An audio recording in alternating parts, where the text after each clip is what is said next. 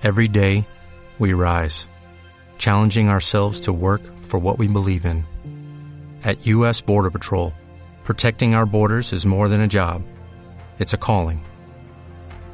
Agents answer the call, working together to keep our country and communities safe. If you're ready for a new mission, join U.S. Border Patrol and go beyond. Learn more at cbp.gov/careers. Hola, buenas noches. Acabo de venir de ver una película que se llama La Biblioteca de los Libros Rechazados.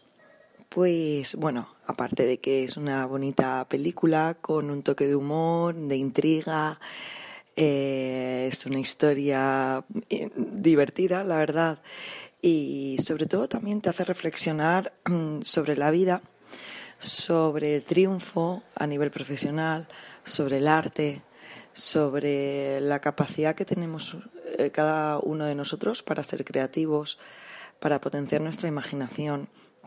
Y luego hay una cosa que para mí es muy relevante de la sociedad actual, que es cómo utilizamos nuestra vida y cómo nuestra pasión profesional puede verse eh, encaminada hacia unos, eh, unas buenas salidas y, disfrutar de cada cosa que hacemos, o cómo puede verse inmersa en una sociedad donde actualmente el marketing es el que te hace triunfar.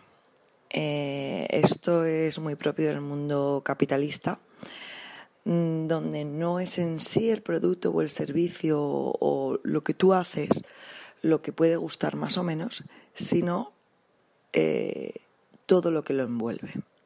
La publicidad, las estrategias de marketing, el merchandising, una serie de, bueno, de técnicas, herramientas o formas de hacer las cosas, no para que tú te sientas bien, sino para vender más. Eh, en sí, la película francesa, por cierto, te hace reflexionar sobre todo esto, también sobre la vida, sobre, bueno, lo que suele pasar en la vida según las decisiones que vas tomando y cómo las circunstancias pueden ir cambiando según esas decisiones.